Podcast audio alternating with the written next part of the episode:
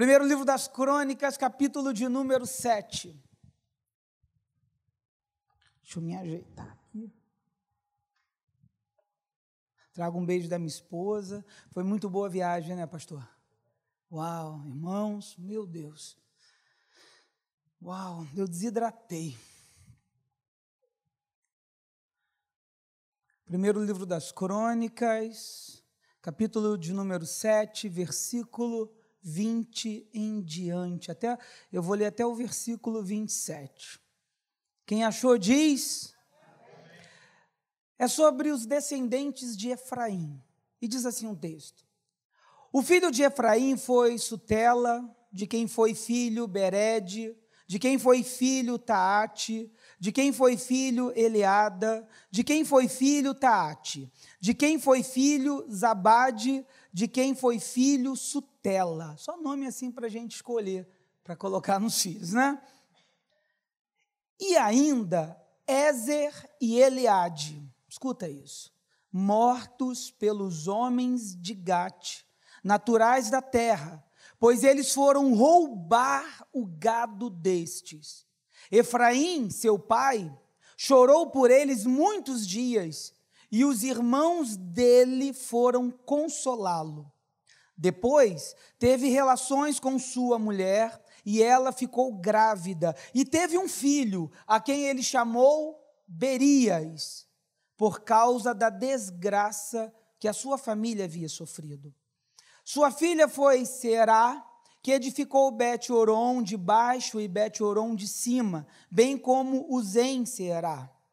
O filho de Berias foi Refa, de quem foi filho Rezefe, de quem foi filho Telá, de quem foi filho Taã, de quem foi filho Ladã, de quem foi filho Amiúde, de quem foi filho Elisamã, de quem foi filho Num, de quem foi filho Josué. Amém? Feche seus olhos um pouco. Senhor, em nome de Jesus, fala os nossos corações, Pai. Aviva-nos esta noite. Fala aquilo que precisamos ouvir e não aquilo que queremos. Tem liberdade, meu Pai, no nosso meio. É o que nós te oramos, Senhor, no nome de Jesus. Amém. Queridos, eu li um texto que está contando sobre os descendentes de Efraim. E quem foi Efraim? Efraim foi, um do, foi o filho de José do Egito. José teve dois filhos, Manassés e Efraim. Quando nós estamos lendo essa história da vida dele, foi marcado por um episódio muito trágico. Enquanto nós estávamos lendo, que às vezes ler genealogia é um pouco cansativo, é não é? Dá um sono, às vezes, né, irmãos? Esses nomes estranhos. Mas me chama a atenção que acontece uma tragédia. Enquanto nós estamos lendo, nós vamos perceber que dois filhos dele foram assassinados. Por quê? Porque foram roubar gado. E o povo de Gate, quando pegou, os matou. Isso foi uma tragédia para Efraim. Efraim ficou muito triste, muito abalado. Meu Deus, quem fica? E, com, e, e nesse abalo, os irmãos deles vieram consolá-lo e ele ficou muito abatido. Ficou tão abatido, mas depois de um tempo ele voltou a ter relações com a sua esposa e eles tiveram um filho. E ele colocou o nome desse filho e chamou ele de Berias. Só que esse nome, Berias, ele é pejorativo. Porque um judeu, quando vai colocar o nome do filho, o nome tem um significado em um sentido. Eles oram durante sete dias antes de circuncidar para escolher o nome. O nome desse menino tem uma conotação de desgraça. Imagina você ter um nome que a referência dele é uma referência de desgraça. O menino cresceu sendo chamado oh, desgraça. Chega aí. Chamada no colégio. João, presente. Desgraça. Estou aqui. Esse menino foi marcado por algo que ele não viveu e o pai, levado, triste, colocou o nome dele de desgraça. É triste, é uma história que você olhando assim, eu fiquei pensando, meu Deus, mas sabe com quem aconteceu isso? Com alguém que recebeu uma promessa. E eu queria trabalhar isso com vocês.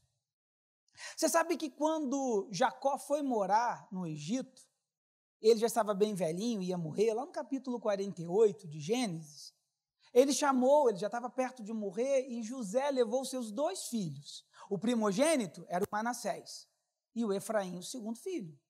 Quando Jacó deu a bênção a José, José recebeu porção dobrada, porque o, ele, José não tem tribo, as tribos se tornaram pelos seus filhos. Por isso que você tem a tribo de Manassés e Efraim. Então José recebeu a bênção da primogenitura. Ele vai ter duas tribos. O primogênito sempre recebe a porção dobrada do pai. Só que quando ele foi agora, tomou os meninos na sua mão e foi abençoar, a mão direita, que era para estar sobre a cabeça de Manassés, o primogênito, ele inverteu e colocou sobre a cabeça de Efraim. E a esquerda na cabeça de Manassés. O pai viu, tentou até. O José viu, foi falar. E Jacó disse: Olha, não precisa falar nada, não, eu sei o que eu estou fazendo. E Efraim recebeu a bênção. Uau, ele recebeu a bênção. Deve ter ficado assim: Meu Deus, eu era o segundo, recebi a bênção. E foi viver a sua vida. Mas olha o episódio que acontece. Eu, quando eu olho para essa passagem, eu percebo que na vida do cristão, na vida do servo de Deus, você também passa por adversidades, você também passa por lutas, você também passa por coisas que você não programou na sua vida, mas acontece que você não gostaria, mas acontece, e está acontecendo com Efraim. Esse episódio é tão triste, irmãos, que até José estava nesse enterro. Mas como assim, pastor? Porque lá em Gênesis, capítulo de número 50, versículo 23, diz que José viu os filhos de Efraim até a terceira geração. Só que eles não podiam fazer nada, porque os meninos, embora tivessem sido assassinados, mas porque estavam roubando. Olha que coisa triste que está acontecendo. E aí, às vezes, nós nos perguntamos: meu Deus, será que minha vida é um problema? Será que minha vida está condicionada a ser difícil? E mais, eles agora estão marcando a vida de Berias, porque Berias vai receber uma carga emocional daquilo que ele não teve culpa, mas recebeu. Então ele cresce agora sendo marcado, estigmatizado. E eu fico imaginando, assim, até mesmo por pela experiência, o quanto talvez o pai deve ter com medo que esse filho pudesse reproduzir o que os irmãos fez, cobrando dele, ó, eu não sei se já aconteceu com você, se eu chegasse na minha casa do colégio quando criança com um apontador que não fosse meu. A minha avó, ela tinha um faro. Tinha esse apontador. Eu ganhei. Ganhou de quem? Falei, já tava, eu confessava o crime sem ter cometido. Queridos, eu fico imaginando esse garoto crescendo, sendo cobrado, sendo qualquer coisa, não podia sair da linha. Tudo que, sabe? Esse, eu, eu fico pensando que ele deve ter se tornado um adulto, um jovem cheio de marcas, cheio de limitações, porque é bem verdade que às vezes os eventos traumáticos que acontecem nas nossas vidas, eles têm assim uma força, muitas vezes, para condicionar o nosso comportamento.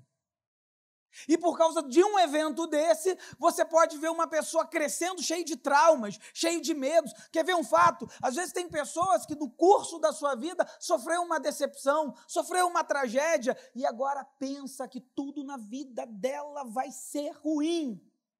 Pastor, eu não nasci para casar, eu já ouvi isso. Mas por quê? Ah, porque deu errado um problema. Pastor, eu sou, eu sou uma pessoa que parece que eu fui marcado para ser infeliz. Queridos, isso não é verdade. Você também vai ver na história a Será, uma moça, que ela edifica cidades. Talvez ela compense no trabalho a atenção que ela não tinha, talvez a preocupação. Eu vejo uma, uma, aqui a Bíblia está me dizendo que uma mulher, dentro desse tempo, está edificando cidades. Eu conheço muitas pessoas que, às vezes, por falta de atenção, compensam em outras áreas se dedicam. para tentar provar, às vezes, uma palavra que recebeu. Tem muitas mulheres que são assim, muito para frente, porque talvez não tiveram tantas oportunidades e tiveram que provar que são capazes de fazer. Se você casar com uma será, meu irmão, você tem que ser mais esperto. Porque se ela falar assim, ó, queimou a luz, amor, e você demorar, ela já está com uma escada lá trocando.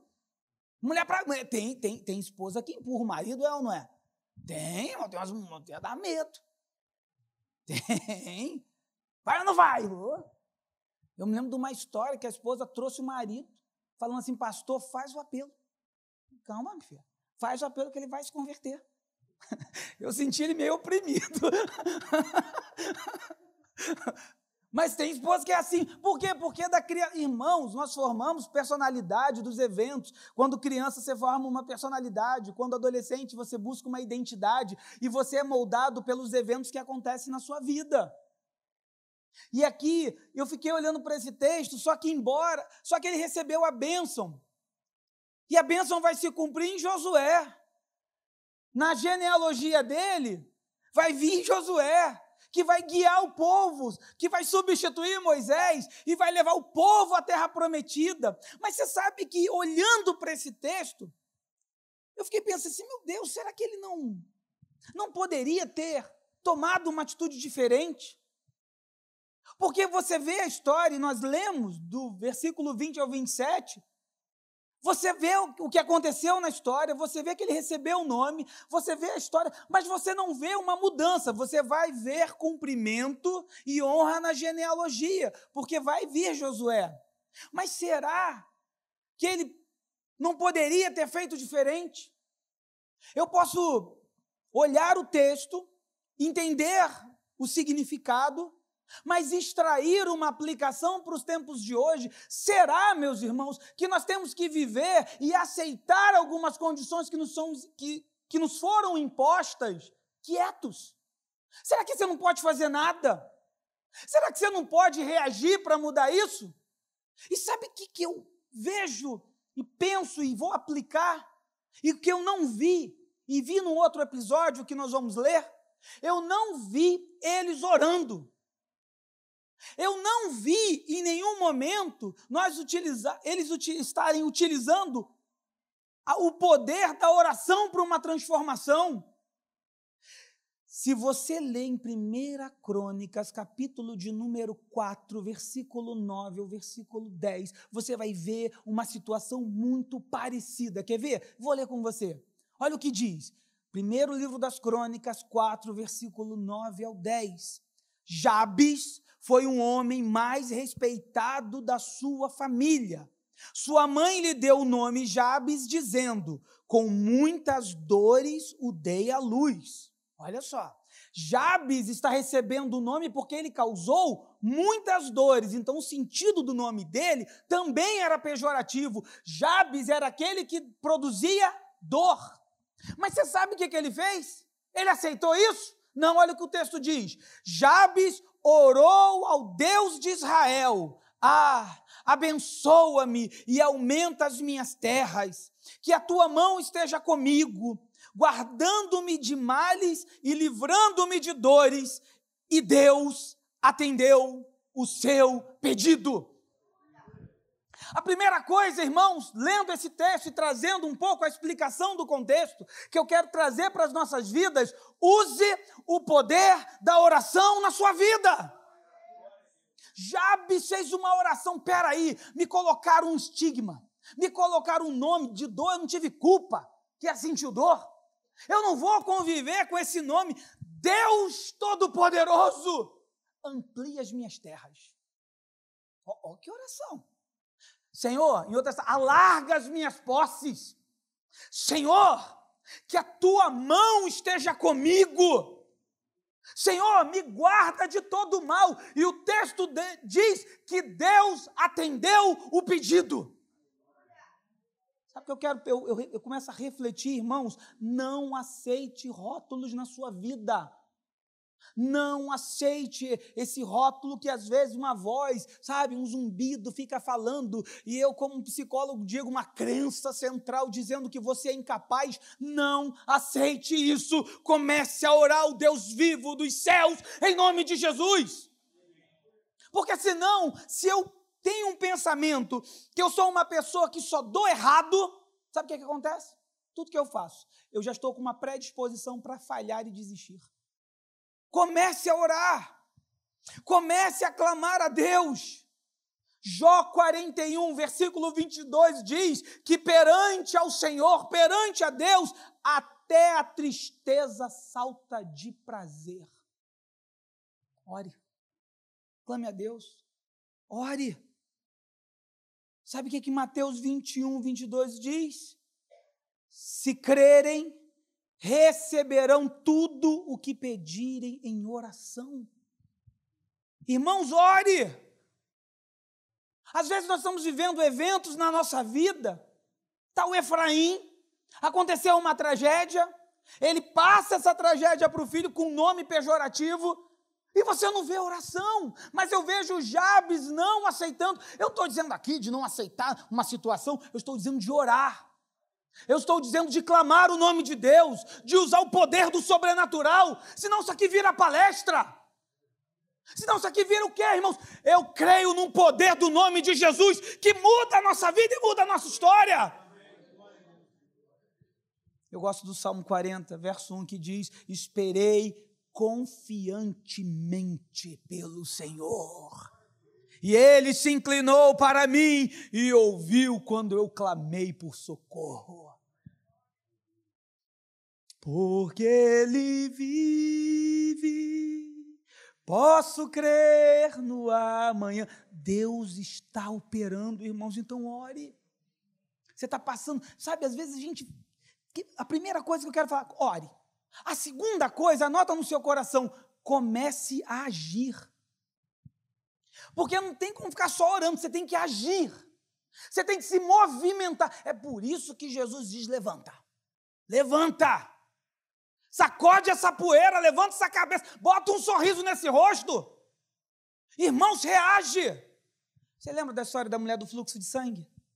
Doze anos se passaram e aquela mulher sofrendo discriminação, rejeição, sendo estigmatizada. Onde ela sentava, ficava impuro. Se ela tocasse alguém, essa pessoa se tornava impura. Até um dia que ela resolveu agir a multidão apertava o mestre. Mas se tão somente eu tocar, ficarei curada. Ai, irmãos, começa a agir. Lava esse rosto, sacode essa poeira, dá um sorriso, empina, empina o peitinho de pombo, irmãos. Oh, aleluias! Teu Deus é poderoso. A Bíblia diz assim, ó, achegai-vos a Deus e ele se achegará a vós. Tome uma atitude, volte a clamar e a orar. Ah, irmão, se mexe. Às vezes a gente tem que sacudir, persista. Você não viu Lucas, o médico, escreve lá em Lucas 18. Ele vai escrever sobre a história de uma viúva e de Jesus está contando uma parábola. A viúva e o juiz iníquo. Ele não queria atender, mas ela ficava o quê? Julga a minha causa. Julga a minha causa. O juiz aparecia, julga a minha causa. Ele passava, julga a minha causa. Falava em libras. Esse homem não aguentava mais. Jesus está usando esse exemplo para você não desistir de clamar, de você não parar. Comece, irmãos, a agir, a se movimentar. Quando eu começo a me movimentar, Parece que o universo, porque todas as coisas cooperam para o bem daqueles que amam a Deus. Eu preciso me movimentar. Tá desempre... Eu aprendi com a minha avó. Está desempregado? O que, é que ela falava? Acorda cedo, bota uma roupa e vai procurar emprego. Agora, e meio-dia? Meio-dia eu estou com fominha. Não é acordar cedo. Comece a agir. A terceira coisa, sabe o que a gente tem que fazer? Comece a orar comece a agir. E a terceira coisa, exercite a sua fé. Exercite. Levante-se o rosto. Irmãos, se te mostrares fraco no dia da tua angústia, a tua fé vai ser pequena. Dá um sorriso. Ninguém vai entender. Dá um sorriso. Não, porque eu não estou afim do capeta ficar me vendo triste, não. Sabe que eu não estou satisfeito com esse negócio? Eu sirvo um Deus que sabe movimentar as peças. A Bíblia diz assim, Marcos 11, 24: Portanto, eu digo, são, são palavras do Senhor, tudo que vocês pedirem em oração, creiam que já receberam, e assim sucederá. E assim será com vocês. Sabe o que ele está dizendo? Você está orando? Viva como um vencedor. Não aceite, irmãos. Ah, seu filho está distante dos caminhos, né, irmã? Tá não. Deus está trabalhando. Mas, mas eu estou sabendo, ó, oh, eu vi ele lá no negócio errado. Ih, mas por pouco tempo. Deus já está agindo. Ai, irmã, você não casou até hoje. É porque Deus está preparando o varão que eu fiz algumas adaptações na minha oração. Senhor, eu quero ele mais cabeludo, ou eu quero ele com menos cabelo. Irmãos, exercite a sua fé. A Bíblia diz, Hebreus capítulo de número 11, versículo de número 1, porque a fé é a certeza das coisas que não se veem e a convicção daquilo que se espera. Versículo de número 6, sem fé é impossível agradar a Deus, porque aquele a quem de Deus se aproxima precisa crer que ele existe e que ele é galardoador daqueles que nele esperam. Nós estamos precisando viver como vencedores. Porque o nosso Deus é um Deus de vitórias. O nosso Deus derrama sobre nós, sobre a minha e a sua vida, uma paz que excede todo entendimento. E essa paz, cujo original do grego é eirene, não é uma paz com ausência de lutas, mas é uma paz no meio da guerra, no meio da adversidade. Você está assim eu confio no meu Deus. Por que você não está desesperada, moça? Porque o meu Deus vive. E se eu estou atravessando essa luta, Ele vai me ensinar coisas tremendas. Por que, que você não perdeu essa alegria? Porque Ele vive dentro de mim. Oh, aleluias! Vejo aqui uma história de alguém que está passando uma, um momento difícil, mas não clama a Deus, irmãos. Nós precisamos, olha, eu vou te contar uma coisa.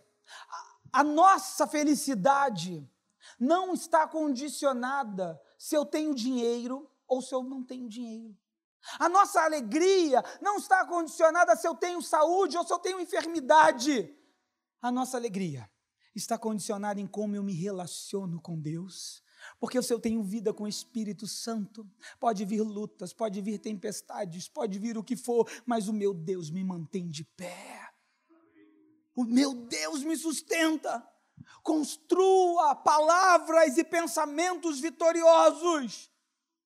Uma vez eu ouvi uma pessoa falando assim: Ah, pastor, eu só vou ser feliz quando eu conquistar uma coisa tal. Eu falei: Sério? Oh, meu Deus. Você só vai ser feliz quando alcançar a bênção? É.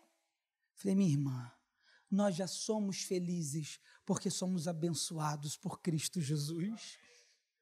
Você tem a marca da promessa. Você foi chamado por Deus. Deus te chamou. A luz de Cristo se apresentou na sua vida. Queridos, eu gosto muito quando Paulo preso, escreve a carta aos Filipenses, dizendo assim, capítulo 4, versículo de número 8: Finalmente, irmãos, tudo que é verdadeiro, tudo o que é respeitável, tudo o que é justo, tudo o que é puro, tudo o que é amável, tudo o que é de boa fama, se há alguma virtude, se, se alguma virtude há e se algum louvor existe, seja isso que ocupe o vosso pensamento. Às vezes está passando uma luta, irmãos. Olha para o alto. Você não está sozinho, você serve um Deus. Você pode clamar, nós precisamos voltar a clamar a Deus. Nós precisamos viver uma vida. Ai, irmãos, eu não sou coitadinho, não. Vou te falar uma coisa. Tem dia que eu choro tanto, mas eu choro nos pés do meu Deus.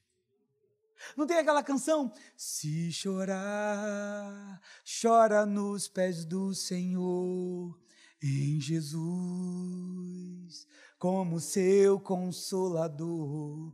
O teu sofrer, uma noite até pode durar. Mas o crente sabe que a vitória vem pela manhã. Então cante assim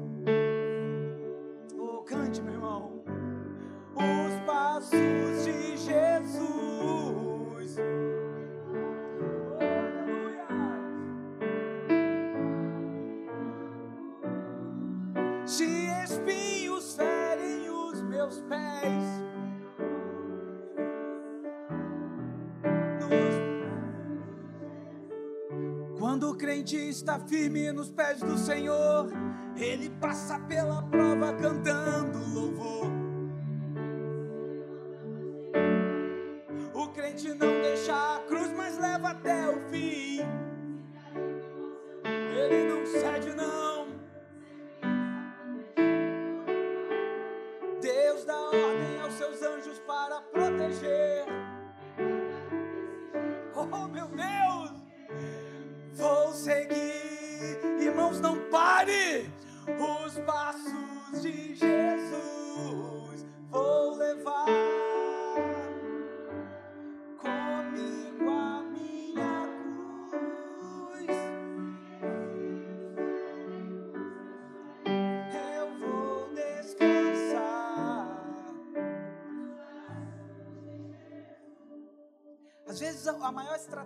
Inimigo é fazer você desistir.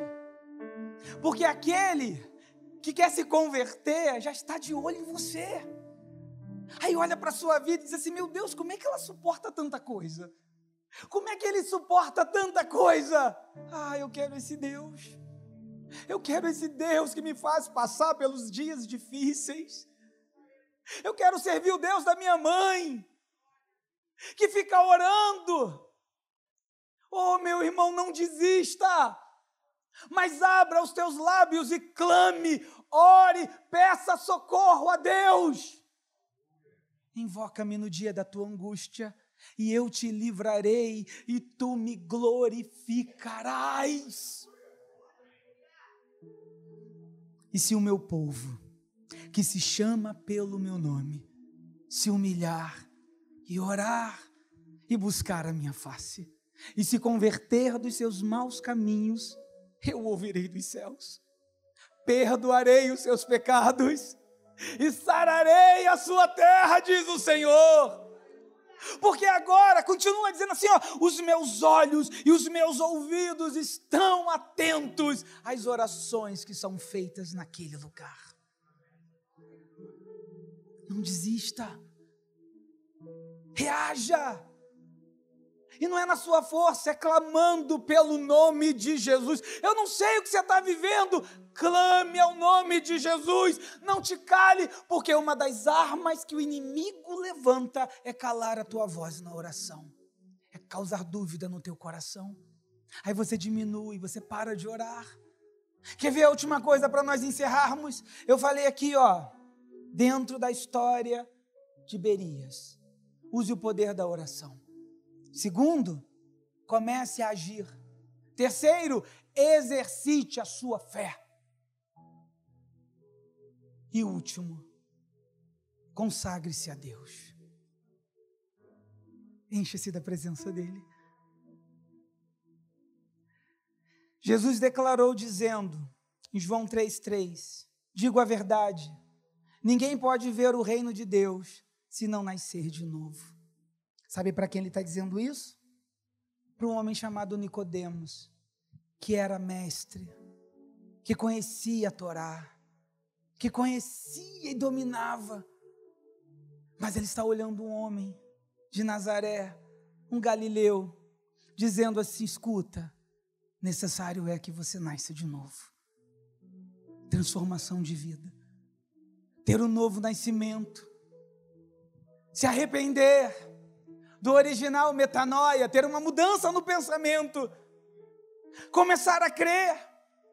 Eu fico imaginando Nicodemos saiu da casa onde Jesus estava assim, sabe aquele conflito na alma? Meu Deus, ele falou comigo. Em João 7, 51, você vai ver de novo Nicodemos defendendo Jesus. Falando assim: olha, a nossa lei não condena alguém sem primeiro ouvi-lo. Olha ele defendendo Jesus. E aí vão dizer assim: vem cá, vê se algum profeta sai de lá. E aí você vai ver de novo Nicodemos, sabe aonde? João 19, 39.